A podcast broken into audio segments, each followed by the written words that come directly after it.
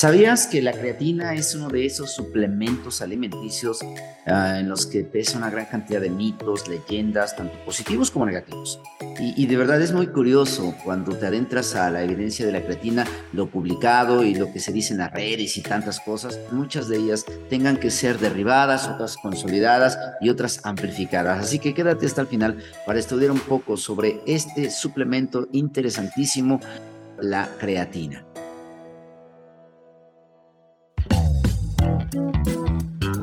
Bienvenidos a Health Radio, el podcast donde destacados expertos en diversos campos de la salud humana abordan los temas que más te preocupan y los que tienes curiosidad de conocer a fondo. Health Radio, el podcast de la salud.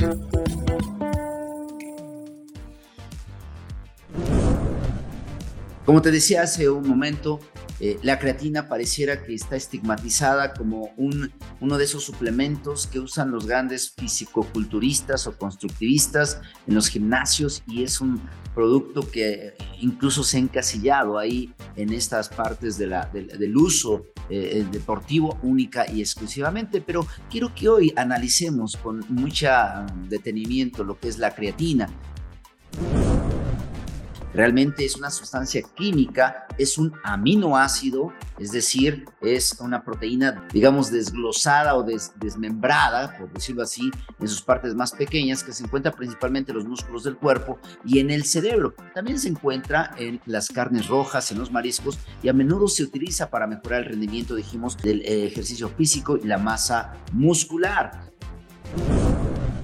honestamente, y te puedo decir que eh, cuando yo empecé a escuchar de la creatina, eh, eh, de verdad me llamaba mucho la atención. Decía que será un anabólico, será un producto de esos que solamente usan los grandes deportistas y que puede ser hasta prohibido. ¿Qué tan riesgoso es? ¿Qué tan efectivo?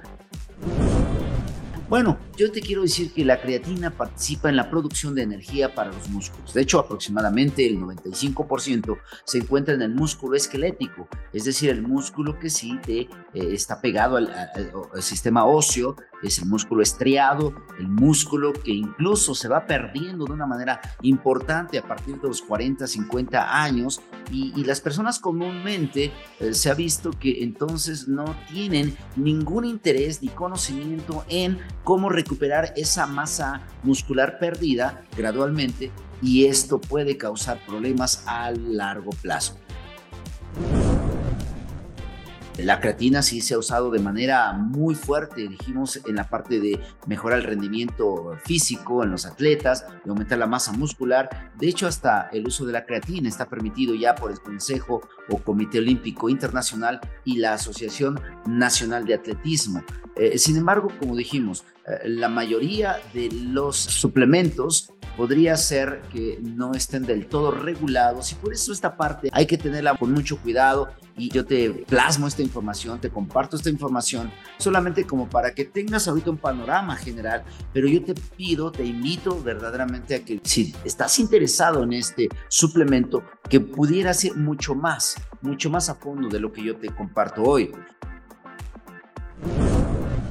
La creatina se ha demostrado que desempeña un papel importante en el metabolismo energético del cuerpo, especialmente en actividades de alta intensidad y corta duración, como el levantamiento de pesas, ejercicios explosivos, eh, esas atletas de velocidad. Se, conoce o se ha demostrado que este aminoácido se almacena en los músculos, ya dijimos, en forma de fosfocreatina y que actúa como una reserva energética rápida para la eh, regeneración de lo que llamamos esa digamos, pila o moneda energética que tenemos en los músculos, que es el ATP, adenosina trifosfato. Es una adenosina con tres fosfatos. La molécula esta proporciona energía a las células durante la contracción muscular, durante el ejercicio físico y entonces la creatina se ha usado ampliamente para proveer esa cantidad, digamos, de fosfato que le falta a los músculos cuando están en desgaste continuo. La creatina también ha sido objeto de investigación en otros campos de la salud, como enfermedades neuromusculares, trastornos de metabolismo, salud cognitiva, em, problemas eh, aún de la piel incluso, Sin embargo, es importante tener en cuenta que los efectos de la suplementación con creatina van a variar de persona a persona y su uso debe ser supervisado por profesionales de la salud. Así que yo no estoy promoviendo un medicamento o un suplemento, porque incluso la creatina no es ni siquiera un medicamento.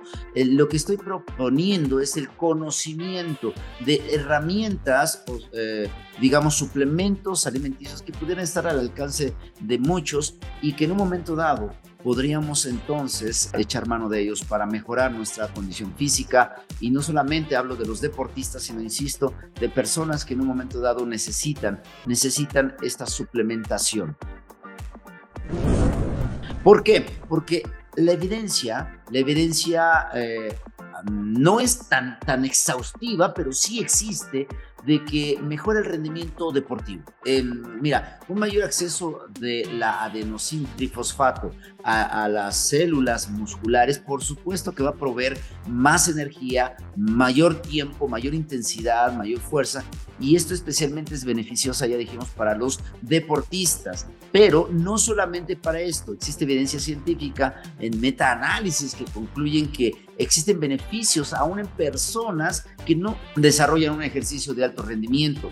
Y este beneficio eh, es importante para personas, insisto, aún de edad avanzada, que tengan buena función renal, porque esto es lo único que valdría la pena hacer notar, que la creatina es segura a las dosis adecuadas, sin embargo, probablemente probablemente pueda tener un factor de ah, exacerbación del daño renal cuando ya está instaurado. Cuando el paciente está sano y tiene una función renal naturalmente adecuada, no hay riesgo alguno documentado.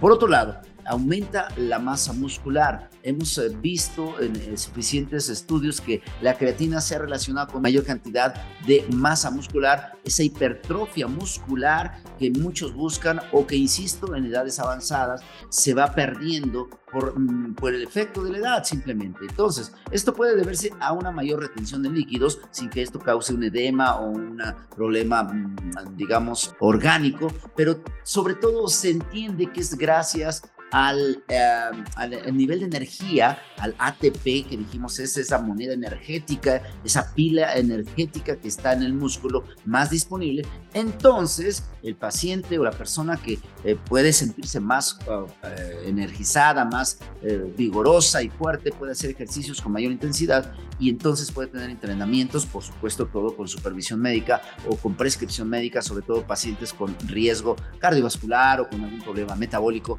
y entonces ellos pueden aumentar su masa muscular suplementándose con creatina. Mm, otro beneficio es la recuperación después de un entrenamiento o de una lesión.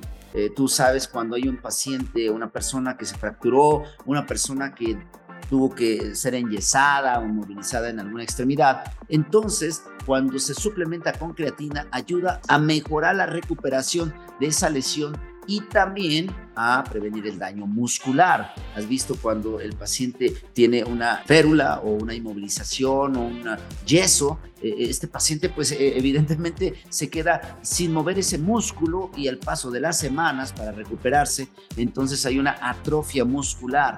Pues los estudios demuestran que hay una recuperación importante si hay la suplementación con creatina, em, por también esos efectos muy buenos para recuperar masa muscular.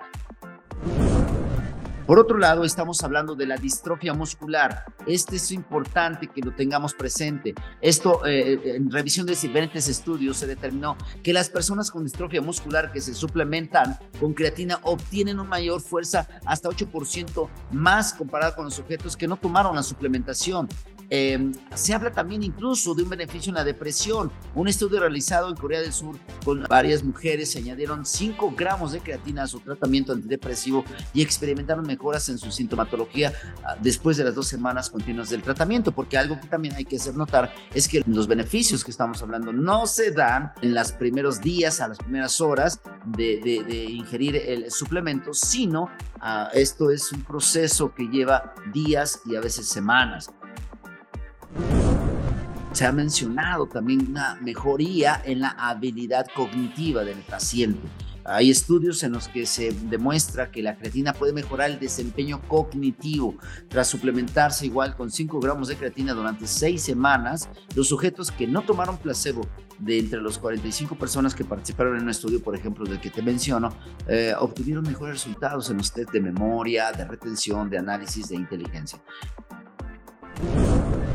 Otros beneficios que se han estado publicando recientemente avalan eh, los efectos de la creatina en cuanto a disminución de niveles de colesterol, sobre todo del LDL, que es el colesterol malo. Eh, mejoría en el eh, control metabólico de la diabetes mellitus, mm, mejoría también en el ah, riesgo de acumulación de grasa en el hígado, prevención de hígado graso y también mejoría o incremento de los niveles de óxido nítrico, que es un ah, gas que ayuda a crecer o a mejorar la elasticidad de las arterias para que no haya hipertensión arterial o incluso infartos. Yo te invito entonces a que estudies un poco más sobre lo que es esto de la creatina. La verdad es que hay muchos mitos, hay muchas cosas que aún yo no te podría comentar aquí, pero sí te puedo decir que la creatina como aporte energético para ejercicio, para ganar masa muscular, para alguna cuestión de, eh, cognitiva, puede ser una buena opción.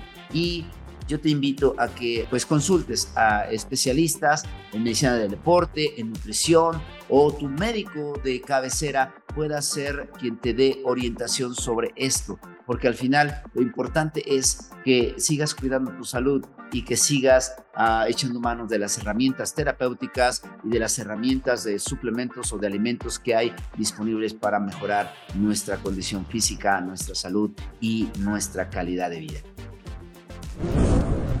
Que tengas un excelente día. Espero te haya sido de mucho interés esta información. Nos vemos en la próxima.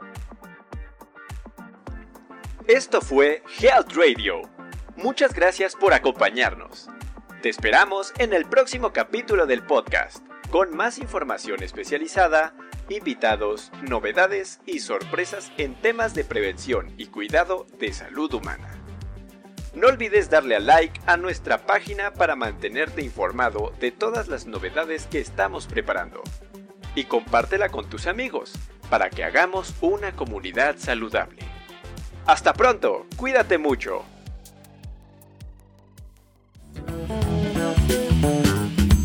Health Radio, el podcast de la salud.